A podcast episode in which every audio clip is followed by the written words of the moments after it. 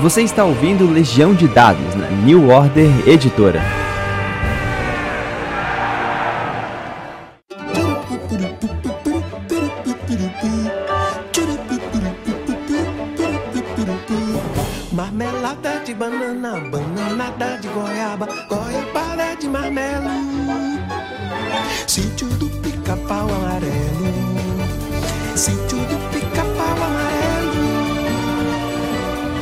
Saudações, narradores e jogadores! Meu nome é Pedro Borges e essa é Legião de Dados, seu intervalo da vida real para falar sobre RPG. É, senhores, seguindo com vento em popa nossa terceira temporada, a gente deve abrir aqui os nossos horizontes cada vez mais para trazer mais gente talentosa, mais gente que tenha alguma, algum valor no meio do RPG ou alguma coisa a acrescentar para nós que jogamos RPG. E hoje a gente está seguindo por um caminho que o RPG anda lado a lado com a literatura, né? Porque o meu convidado ele é escritor, é, tem livros publicados como Cemitério dos Sepultos, Romani Dromá, Caminhos Ciganos, A Canção do Rochedo, Sépia, A Bruxa de Jaqueiral, A Moça da Calcinha de Renda, e agora em 2021 teve publicado o seu primeiro suplemento físico de RPG, né? O Senhoras do Pássaro da Noite para a bandeira do elefante da Arara. Eu tô aqui com o Mico Capela. Fala, cara, tudo bom? Tudo certinho? Opa, tudo beleza? Obrigado pelo convite. Poxa, cara, você é escritor. Eu, eu tinha olhado que você tinha o suplemento, porque você foi, a propósito, parabéns do torneio realizado pelo Christopher, né, da bandeira do elefante da Arara, que te deu o direito de publicar o Senhoras do Pássaro da Noite. Mas eu queria saber mais sobre a sua história do RPG, de repente até de antes. Como é que funciona? Como é que é a sua história? Ah, cara, eu comecei a publicar RPG. Na verdade, eu comecei com RPG antes da literatura. É, esse conto que você mencionou, na verdade, é um conto, não é um livro. O A Moça da Calcinha de Renda. Ele foi escrito em 2013, então ele é mais antigo do que as minhas publicações de RPG. Mas publicar, publicar mesmo, porque eu fui colocar ele no Amazon, acho que em 2019. E em 2017, a Retropunk estava fazendo o financiamento coletivo, o Age War 2, jogo de Segunda Guerra Mundial, e eles estavam lançando um suplemento brasileiro, que é do meu amigo Éder Marques, e me convidaram para escrever uma aventura para o financiamento coletivo. E essa foi a primeira publicação que eu fiz de maneira profissional, por uma editora, sendo pago por isso. Né, que foi uma aventura chamada Inferno em Montese. Até então, qual era a sua experiência como jogador? Ou mestre? Ah, alguns aninhos aí jogando, né, RPG, mas sem pretensões profissionais. Certo. O caminho de escrever aventura veio muito abarcado pela, pelo fato de você ser escritor e você ser envolvido com literatura. Veio, veio por isso. Eu, eu sempre tive vontade de trabalhar com o mercado editorial, eu sempre gostei de escrever. Essa era uma, uma intenção que eu tinha, mas eu não, não tensionava começar com RPG, não. Mas foi uma, uma, um começo muito bom, porque RPG me trouxe muito como é que eu posso dizer isso? Muito know-how de contar histórias, né? Então, quando chegou pra, na, na hora de escrever narrativas, uh, porque a gente está contando história com RPG também, mesmo quando você faz uma aventura pronta, só que não é um texto narrativo. E quando chegou na hora de escrever narrativas, foi muito mais fácil pensar na estrutura do texto, na estrutura da história, porque eu já tinha essa experiência com RPG. Pelo menos a noção dos três atos de uma narrativa, o RPG meio que já ajuda para todo mundo, né?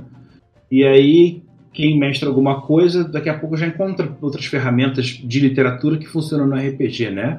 Arma de Tchekov, é, Arenque Vermelho, entre outros tipos. E como é que você é, chegou a se tornar o campeão? Do, como é que foi esse, esse torneio literário organizado pelo Cristo? O segundo concurso, a Beia, ele já tinha feito um antes. Uh, eu não vou me lembrar em que ano foi, mas quem ganhou foi o Luciano Guiel, do Mundo Tentacular. Ele ganhou com a aventura Maldição de Pauna. E aí o Christopher fez no ano anterior, foi 2020 que foi publicado Senhoras, o concurso aconteceu em 2020, então foi em 2021, do, é, 2019, desculpa. Em 2019 ele fez um concurso para uma pessoa escrever uma aventura para o jogo de videogame que eles vão lançar. Eles vão produzir um jogo de videogame e ia ter um, uma aventura de RPG de mesa como uma das metas extras ou um dos brindes, alguma coisa assim. Só que o financiamento acabou não indo para frente. Esse concurso foi online, foi feito na própria página do, do grupo, né, do Facebook, do, do Abeia, e eu ganhei esse concurso.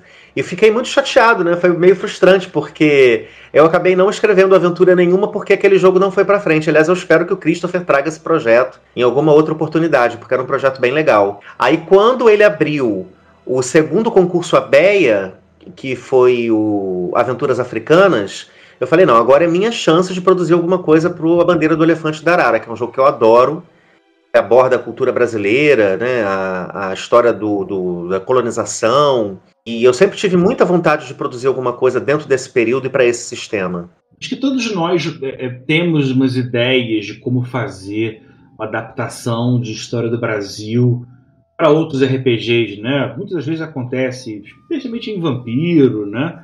Jogos da linha Storyteller, quando você joga para o Brasil, você meio que trabalha isso. Mas a gente também não pode deixar de lembrar que o Christopher, na verdade, pegou a tocha que foi bravamente levantada aí por 20 anos pelo pessoal do. pelo desafio dos bandeirantes. Apesar de hoje em dia ele precisar de alguma releitura, uma adaptação, alguma coisa do gênero, o trabalho do, do, do Flávio, do Rincon, do Klink, é, é foram não só essenciais para começar a se pensar jogar em RPG usando a história do Brasil como RPG de uma forma como todo, né? O GURPS, é, é, a primeira edição nacional, saiu em 91 e em 92 já saiu o Desafio de Bandeirantes, né? Por muito tempo eles seguraram essa tocha, meio que andou sumida né, ao longo do tempo, e o Christopher, com a bandeira do Elefante da Arara, levantou. O que é engraçado, para quem não sabe, ele, ele é americano, ele não é brasileiro. Mas acho que é. como o nosso, nosso povo abarca com todo mundo que esteja disposto a acrescentar, isso não acabou fazendo diferença nenhuma. Né? E eu acho que, é, que o projeto do Christopher com a bandeira do Elefante da Arara, ela vai um pouco além do Brasil também, né? Como é que funciona essa extensão da África? Porque acho que tem pessoas que conhecem o Abé e não, não, não sabem ainda desse, dessa extensão dele. É porque ele não tinha, na verdade. O, o jogo de RPG foi baseado num romance, num romance de IA. Uh, ah, você conhece essa expressão, IA? Você entende quando eu falo? Não. É, é, a nossa literatura infanto-juvenil, né? É Young Adult, é para jovens adultos, livros para jovens adultos. Ótimo, ótimo. Aí sim, Young Adult. Ele tem uma, um romance é, nesse estilo, né, nesse gênero de fantasia, e que chama A Bandeira do Elefante da Arara. É um livro homônimo e tem dois protagonistas nesse livro.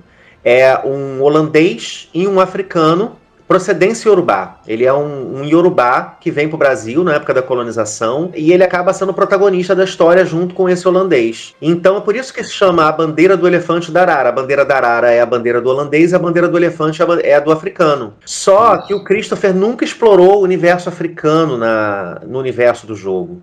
É um, universo, é, é um mundo que existe, ele está lá, mas ele não, não, não explorou esse mundo, ele não trouxe informações sobre esse mundo. Então, a intenção desse concurso era justamente ampliar, né, expandir para a África e começar a criar cenários africanos dentro do universo da bandeira do elefante da Arara. E eu tive a honra de ter sido o primeiro. Eu escolhi a, a nação, né, vamos dizer assim, a procedência do protagonista dele, que é Yorubá, mas também porque conversa com a minha história pessoal. E uh, contei um pouco sobre a cultura dos Yorubás ali no, no, na, na, região africana que hoje é conhecida como Nigéria, mas que é chamada de maneira, vamos dizer assim, ampla, né, de maneira ampla como a Yorubalândia, a, a, é. as terras urubais, porque na verdade vai além da Nigéria.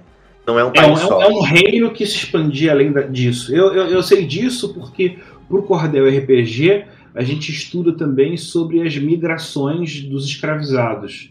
E aí, uhum. para cada uma das cidades da costa brasileira, você tinha uma distribuição meio que pré-definida da origem daqueles que vieram da África, né? E especialmente uhum. na região ali do Nordeste, né? Especialmente, obviamente, da Bahia, né? A quantidade de, de gente que veio da Nigéria de origem iorubá é muito grande. Sim, exatamente. Continua. Exatamente. Então foi isso que nós fizemos, né? A gente tinha um desafio, porque o livro ele traz subsídio para você jogar no Brasil colonial. Mas a África, né, as Áfricas, eu acho que seria mais certo até a gente falar no plural, porque é muita diversidade, é um continente gigante, com muitos povos, muita cultura, muita riqueza. E ela está num momento muito diferente do Brasil. Então, se a gente está falando de um Brasil no século XVI, XVII, que é praticamente selvagem, né? Ah, os jogos de abeia quase sempre são sobre exploração, entrar na selva, e tudo mais, na África a gente já vai encontrar verdadeiros impérios, sabe, reinos muito bem estabelecidos. Oió tinha uma muralha gigantesca que era maior do que a muralha da Babilônia, é, com não sei quantos portões, acho que eram mais de 30, agora não vou lembrar exatamente o número deles, mas eram mais de 30 portões no limite entre a savana e a floresta, então quer dizer, era um entreposto comercial extremamente bem frequentado, tinha um mercado gigante e rivalizava com a maior cidade urubá da época, que era Eleifé. Então, é, é um quadro, vamos dizer assim, muito diferente do Brasil. É um quadro muito mais avançado que o do Brasil, eu diria. É uma civilização milenar, né? Facilmente. Sim, muito rica culturalmente, muito diferente da nossa. E ao contrário do que poderia se pensar, né? Quando se pensa em África, eu acho que o senso comum vai falar para as pessoas dessa selva, que é justamente o que você encontra no Brasil dessa época. Lá é exatamente o contrário. Você tem cortes, reinos muito bem estruturados, extremamente complicados, com muita intriga, sabe? E, e a primeira coisa que eu pensei foi: eu quero fazer uma aventura de corte palaciana. Saca? Eu quero fazer um Game of Thrones na África, porque sim.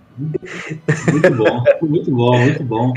E, e o conceito de você também fugir da resposta de combate para uma resposta, vamos lá, que a gente passe por, por intrigas palacianas, você tem diferentes tipos de desafio, né? Você pode jogar, eu acho que de uma forma muito mais plena do que só matando, esfolando e caçando tesouro. Né? Aí entra um pouco do Mika, é, do gosto pessoal do Mika, né? Porque eu adoro enigmas, jogos de investigação. É o meu. Eu adoro isso, eu adoro fazer isso, eu adoro jogar isso.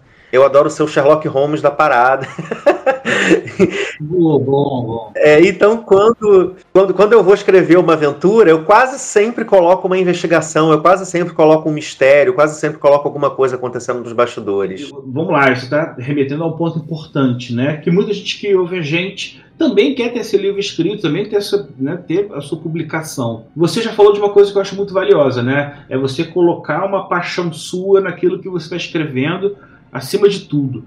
Mas o que mais que você sugere que você, é, para quem está começando, ou que quer lançar um livro de RPG, ou só escrever, que dicas que você tem? Olha, a dica que eu daria para a pessoa, a primeira dica seria leva a sério, leve isso como uma profissão, não leve isso como uma diversão, porque por mais divertido que seja, uh, vai ter dia que você não vai ter saco, vai ter dia que você não vai ter inspiração, e você vai ter que fazer mesmo assim. Isso aconteceu muitas vezes comigo quando eu trabalhava produzindo aventuras constantemente para Retropunk. Eles muitas vezes chegavam para mim e me encomendavam uma aventura de um cenário que eu simplesmente não conhecia. Então eu precisava pegar o livro, eles me passavam um livro, né? Eu tinha que estudar aquele cenário e eu tinha que construir uma aventura para aquele cenário ali. Sendo que eu não conhecia aquele cenário, eu nunca tinha jogado nele e eu precisava fazer isso.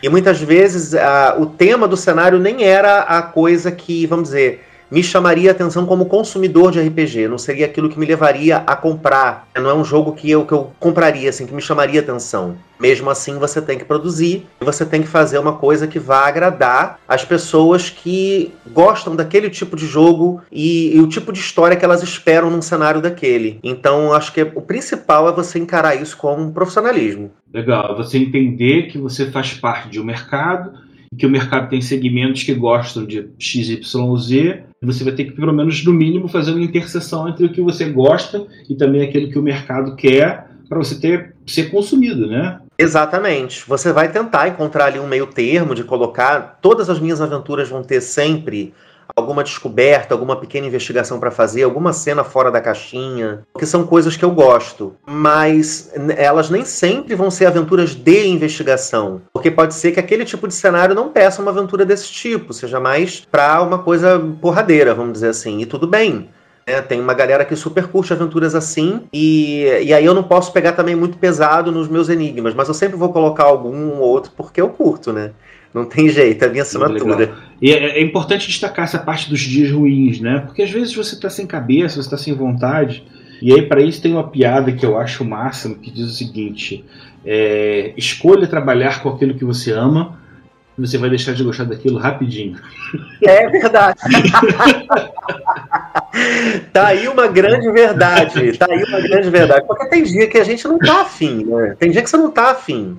Por mais é. que você goste daquilo, cara, e sabe? É uma coisa que eu vejo a galera falar muito, não sei se você vai concordar comigo, né? Cada, cada escritor tem o seu, o seu jeito, tem a sua forma de fazer. Mas eu vejo a galera falar muito assim, ah, bloqueio criativo.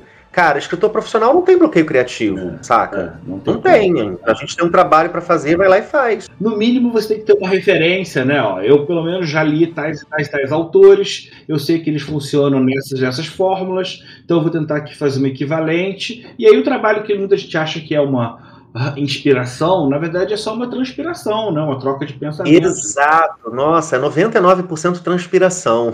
É, e, e as pessoas não, não entendem isso, né?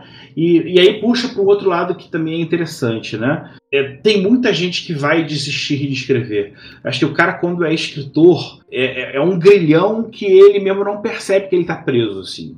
Ah, que charmoso, ele é um escritor. Não, ele é um pobre coitado que, se ele não escrever, ele vai se sentir imensamente infeliz na vida. Então ele vai tentar cada um de uma maneira. E aí nós, escritores, que vai desde o cara que escreve alguma coisa até pessoas que têm muitas, muita fama, eu acho que a gente se entende né, dessa maneira. Eu acho que o Mika também, né, também né, se relaciona com isso. E se você tiver ouvido e entender que existe essa relação, que, cara, é complicado às vezes, profissionalmente, tem uma série de coisas que vão dizer não para você, mas chega uma hora que você fala, cara, tô só lidando com não, mas a vontade está lá, ou, né, a forma de desenvolver. É verdade, é verdade. É uma carreira difícil, é, di- é demorado até você conseguir construir autoridade, até você começar a ser considerado relevante pelas pessoas, até que as pessoas realmente percebam seu trabalho, mas é uma coisa que eu não me vejo sem, eu não me vejo fazendo outra coisa. Então, Então o dilema acaba sendo muito isso, né? É, às vezes tem essa, essa noção de que vai ter o dia ruim, mas acho que talvez seja legal também você buscar, entender uma hora que você, você tem que ligar uma chave de escrever. Não é, ah, eu vou fazer isso. Não, é sentar e escrever alguma coisa, definir um projeto, definir prazos. Se você está começando, a sugestão clássica sempre é: vai do menos ambicioso para o mais ambicioso. Vai num sim, essa é perfeita, essa é perfeita. Né? Uma coisa que a pessoa que está começando, ela fica muito encucada, é porque ela se compara, né? Ela vai se comparar com outros escritores, em geral, pessoas muito mais experientes do que ela. E aí ela faz aquela primeira página e ela olha assim e fala: Nossa, isso aqui tá uma merda. Meu, não faça isso, né? Não faça isso, escreva. Escreva e depois você arruma. Porque quando você vê a página do autor lá, mega experiente, que é, é referência para você, aquele texto ali já foi muito editado, já foi reescrito, já foi revisado, já foi preparado. Nossa, já passou por muita coisa até chegar na sua mão. Eu, eu, eu tenho uma, uma alegoria para isso, que é uma alegoria da escultura, né? Que escrever é como se você recebesse um tijolo de, de pedra, um martelo e um cinzel. Né? Chega lá o, o Machado de Assis, dá uma porradinha só naquela pedra, sai lá uma Capitu em três dimensões, perfeita, maravilhosa. Chegamos É. nós, mortais, chegamos na pedra, a gente dá uma porrada, o que, que sai? Um lasco da pedra. Então você vai ficar batendo, batendo, batendo. E a- o, o segredo aqui é você também ter, ser crítico da sua própria leitura. Sim. E aí a gente entra num, num problema clássico que o Monteiro Lobato sempre falava: é, é, erro de português é igual saci. Ele fica invisível para você para se esfregar na cara do primeiro incauto que lê depois, primeiro outro, né? Ah, isso é verdade. Isso é verdade. Nossa, não importa o quanto a gente revise o texto, sempre passa alguma coisa. uma tentativa desesperada minha de tentar fugir disso, para todos os meus textos, é dar um período de mais ou menos 24 horas. De eu escrever e depois falar, olha, esquece, ó, tô pensando que eu tô lendo como se fosse uma pessoa que não sabe de nada, que não tá com nenhum pensamento residual, e aí releio. De 24 horas para mais. Ali eu já consigo já descobrir alguma coisa. Porque a gente, quando escreve, a gente acaba tendo, criando um limbo entre o que está escrito e o que está na sua cabeça. Sim, sim. Até porque é um- é uma coisa que não tem muita ordem, é meio bagunçado. Seu, seu olhar fica viciado. É, e aí você acha que você já se expressou sobre tais elementos e por acaso você esqueceu, você não transpôs isso. E aí, quando é você revendo o seu próprio texto, você tem essa possibilidade de recuperar um pouco mais de uma coisa que está que tá só errada ou só um erro de português. Eu faço algo parecido com você. Eu costumo dar também, assim, pelo menos uma semana. Eu guardo, terminei de escrever, guardo o texto, assim, deixo ele lá, não penso mais nele, pelo, por pelo menos uma semana. Aí depois de uma semana, a cabeça já tá bem tranquila, já tá desligada daquilo, aí eu volto, Faço a minha edição, a minha própria edição. Algumas coisas vão ser reescritas, outras coisas vão ser tiradas, outras coisas vão ser acrescentadas. E eu faço esse processo antes de mandar o texto para edi edição propriamente dita de uma terceira pessoa, para um revisor. Revisão, então, é a última etapa. E mesmo assim, sempre acaba passando alguma coisa. Cara, livro de, de grande livraria, né? É, é, grandes editoras, a Rocco, Companhia das Letras, passam no mínimo por três revisões. É, copydesk, né? Preparação, porque é tradução normalmente ele passa por edição, ele passa por um monte de coisa. E quase sempre tem alguma coisa lá. É isso. Como a gente está trabalhando para nós mesmos, para a gente aparecer no mercado, a gente não vai ter esses tantos profissionais para te ajudar. Então a dica é: seja você, o que resume a ideia de que você vai ter que ler e reler e bater de novo e ficar trabalhando o seu texto por algum tempo talvez duas, três, quatro, cinco. A única coisa que você tem que ter certeza é existe uma hora em que passa da hora, passa do momento. A, a obra ficou boa e aí porque você não deixou ela embora, entregou para o mundo, você acaba tirando alguma coisa que ela tinha dali. Você entende essa, essa esse momento de largar a obra? Ou você trabalha muito com prazo e não pensa nisso? Não, eu não penso nisso não. Eu trabalho mais com a ideia de prazo. É, eu tenho um prazo para cumprir, eu termino. Eu, eu me programo para ter essa uma semana, né? Passou essa uma semana, vamos fazer o processo de autoedição. Fiz o processo de autoedição, eu entrego. Ah, mas eu, eu acho que essa coisa de, de estar pronto é isso que você falou. Você terminou o texto, você deixou ele descansar, você fez a autoedição, ele está pronto, considera assim. Não, não existe texto perfeito. Uma coisa que eu aprendi com uma professora que eu tive na, na Universidade do Livro é que todo texto pode ser melhorado sempre.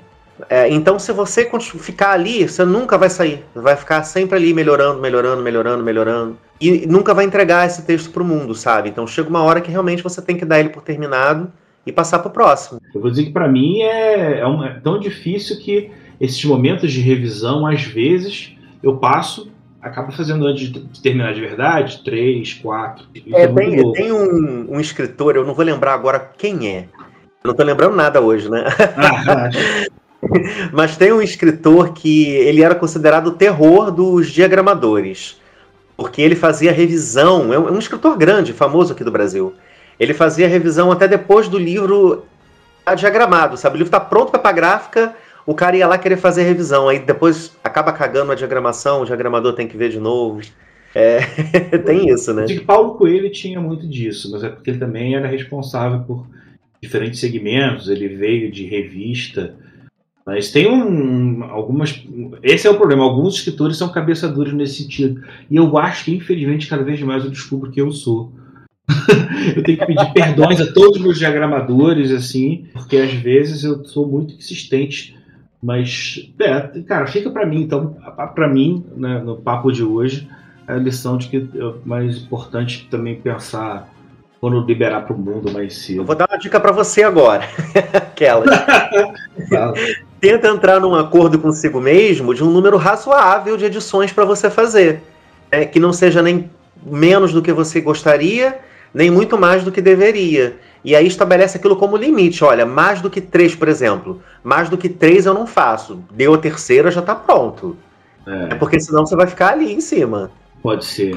É, bom, é, é, estabelecer um teto, né? É complicado. É, eu, sou, é. eu sou adicto da revisão, acho que meu caso é mais complexo, mas eu acho que essa questão do, do, número de, de falar, eu acho que mais do que tudo, ter essa conversa me dá um insight de talvez me segurar mais do que qualquer criar regrinha. Mica, muito obrigado. Vamos tentar aproveitar esse papo em outras oportunidades. Eu queria abrir um espaçozinho aqui no final para você dar o recado que você quiser. Ah, o recado que eu tenho para dar é: espero que gostem, né? As pessoas que ouvirem o podcast, espero que gostem do Senhoras do Pássaro da Noite. E acompanhe meu trabalho. Eu tô lá no Instagram, arroba Mica Capela. Acompanhe meu trabalho por lá, porque lá eu tô sempre divulgando coisas de horror e fantasia, são os meus nichos, uh, falando sobre assombros e, e, coisas incríveis. Então espero todo mundo lá. Ah, o Senhoras do Pássaro da Noite, fica aí uma, um, um convite sedutor, não apenas para a bandeira do elefante da Arara, mas também para quem gosta do Kalimba, do, do Daniel Pirraça, que também é um, um, um jogo afrocentrista, eu acho que também vale é, esse, esse olhar. Poxa, queria muito agradecer, acima de tudo, você que está ouvindo a gente aqui até agora. Eu fico muito feliz de cada vez trazer mais gente legal. Eu acho que o cenário ele é muito bom. Se você está querendo produzir, logo logo vai chegar uma hora que eu estou tá chamando você aqui para poder conversar comigo. E é isso. Gente, valeu mesmo. Poxa, dá um último tchauzinho aí, Mica. Galera, muito obrigado, muito obrigado por ter ouvido aí a, gente, a nossa conversa. Muito obrigado, Pedro, pelo convite. É isso aí, queremos ver novos talentos aí colorindo esse mercado, fazendo esse mercado acontecer. Valeu, maravilhoso, gente. Muito obrigado, um abraço forte. Tchau. Você ouviu Legião de Dados na New Order Editora. Esse programa foi gravado e editado por Barcelos Taverneiro, diretamente da Taverna do Arcano.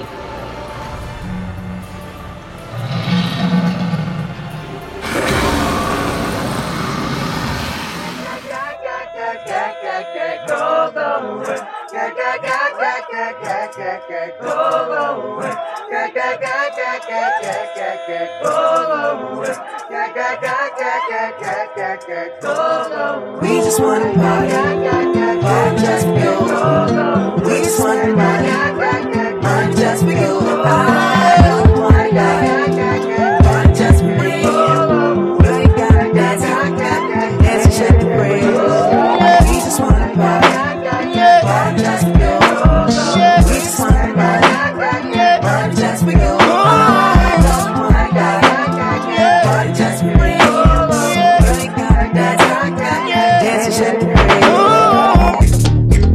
is America.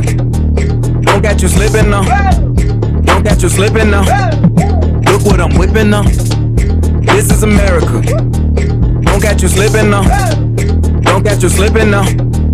Look what I'm whipping now. This is America. Don't catch you slipping now. Look how I'm living now. Police be tripping now. Yeah, this is America. Guns in my area. I got the strap. I gotta carry 'em. Yeah, yeah, I'ma go into this. Yeah, yeah, this is Gorilla. Yeah, yeah, I'ma go get the bag. Yeah, yeah, or I'ma get the pad. Yeah, yeah, I'm so cold like yeah. Yeah, I'm so dull like yeah. We gon' blow like yeah. This uh.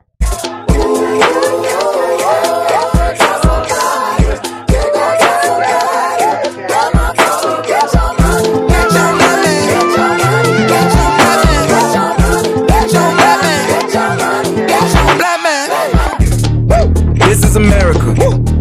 Don't catch you slipping now. Don't catch you slipping now. Look what I'm whipping now. This is America. Yeah, yeah. Don't catch you slipping now. Don't catch you slipping now. Look what I'm whipping now. Look how I'm geeking now. I'm so pretty. I'm on Gucci. I'm so pretty. Yeah, yeah. I'm gonna get it. Watch me move. This is Sally. That's. Yeah. On my Kodak. Black. Ooh, know that. Yeah. Ooh, get it. Yeah. Ooh, work it. Hundred bands, hundred bands, hundred bands. Contraband, contraband, contraband. Contraband. I got the plug on who a hawker. Whoa. They gonna find you like Paco. Blow. America. I just checked my follow and listen. You motherfuckers owe me. Get your money, black man. Black man. Get your money, black man. Black